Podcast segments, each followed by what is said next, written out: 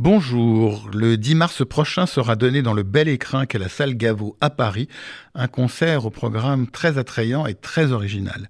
Les pianistes Ludmilla Berlinskaya et Arthur Ancel célébreront les 10 ans de leur duo avec un hommage à un autre duo illustre, le duo Vronsky-Babin, avec les pages russes les plus romantiques adaptées par Victor Babin, des danses polovtiennes de Borodine et également des œuvres de Khatchatourian en passant par les romances de Rachmaninov.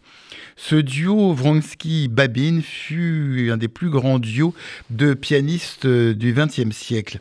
Vitya Vronsky était né en 1909 euh, près de Kiev, alors dans l'Empire russe, c'est d'actualité, où elle fut diplômée du conservatoire de Kiev à l'âge de 13 ans et elle a commencé sa carrière de concertiste comme soliste. Elle a rencontré en 1933 à Berlin, alors qu'elle étudiait auprès du grand pianiste l'illustre Arthur Schnabel, Victor Babin, qui était né à Moscou en 1908.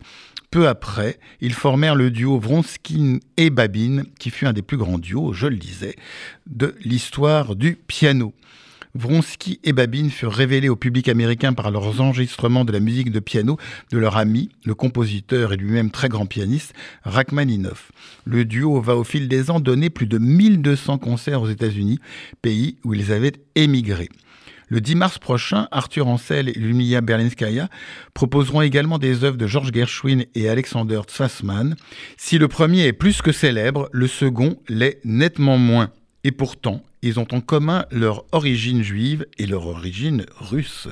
Si la famille de Gershwin avait émigré aux États-Unis, pays de la naissance du compositeur, celle de Zwassmann est restée en Union soviétique.